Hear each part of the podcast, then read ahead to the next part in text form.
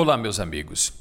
O vereador jaraguaense Josimar de Lima, que participou da composição orquestrada pela Prefeitura para a eleição de Natália Lúcia Petri à presidência da Casa, tomou um chega para lá do prefeito Dieter Jansen. Insatisfeito com o tratamento recebido do Paço Municipal, o Edil teria usado os meios de comunicação e falado mais do que deveria, acusando o prefeito de não cumprir com a palavra. O fato é que, ao final do dia, alguns indicados do vereador e que ocupavam cargos na administração foram sumariamente demitidos.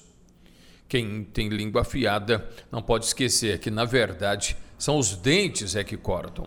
No caso específico, Dieter Jansen não demorou em apertar as mandíbulas. Para o Vale Notícias, Tim Francisco.